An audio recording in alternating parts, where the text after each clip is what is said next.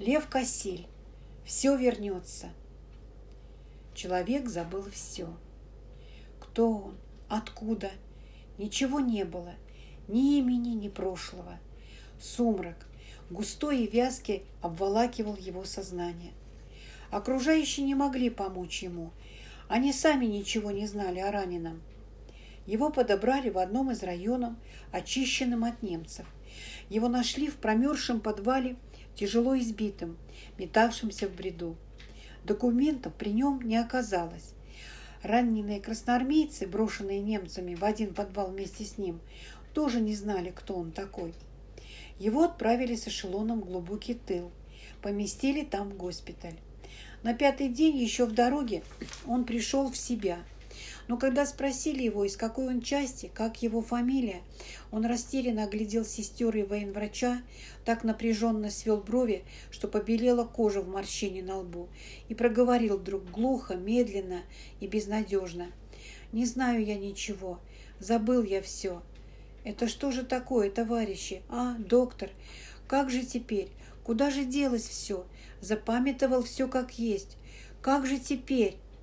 Он беспомощно посмотрел на доктора, схватился обеими руками за стриженную голову, нащупал бинт и боязливо отнял руки. Ну, выскочила. Все как есть выскочила. Вот вертится тут, он покрутил пальцем перед своим лбом. А как к нему повернешься, так оно и уплывет. Что же это со мной сделалось, доктор? «Вы успокойтесь, успокойтесь», – стал уговаривать его молодой врач Аркадий Львович и подал знак сестре, чтобы та вышла. «Все пройдет, все вспомните, все вернется. Только не волноваться, не волноваться. Оставьте свою голову в покое, дадим отпуск памяти. А пока разрешите, мы вас зачислим товарищем непомнящим. Можно?»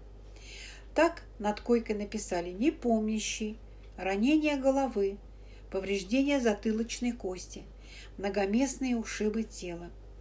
Молодого врача очень заинтересовал редкий случай такого тяжелого поражения памяти. Он внимательно следил за непомнящим. Как терпеливый следопыт, он по отрывочным словам больного, по рассказам раненых, подобранных вместе с ним, постепенно добрался до истории болезни. Это человек с огромной волей, – говорил врач начальнику госпиталя. «Я понимаю, как все это произошло. Немцы его допрашивали, пытали, а он ничего не хотел сообщать им. Он старался как бы забыть все, что ему было известно. Характерно, один из красноармейцев, из тех, что были при том допросе, рассказывал потом, что непомнящий так и отвечал немцам. «Ничего не знаю, не помню.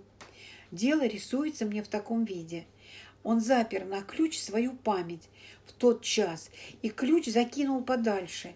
Он заставил себя на допросе забыть все, что могло интересовать немцев, все, что он знал.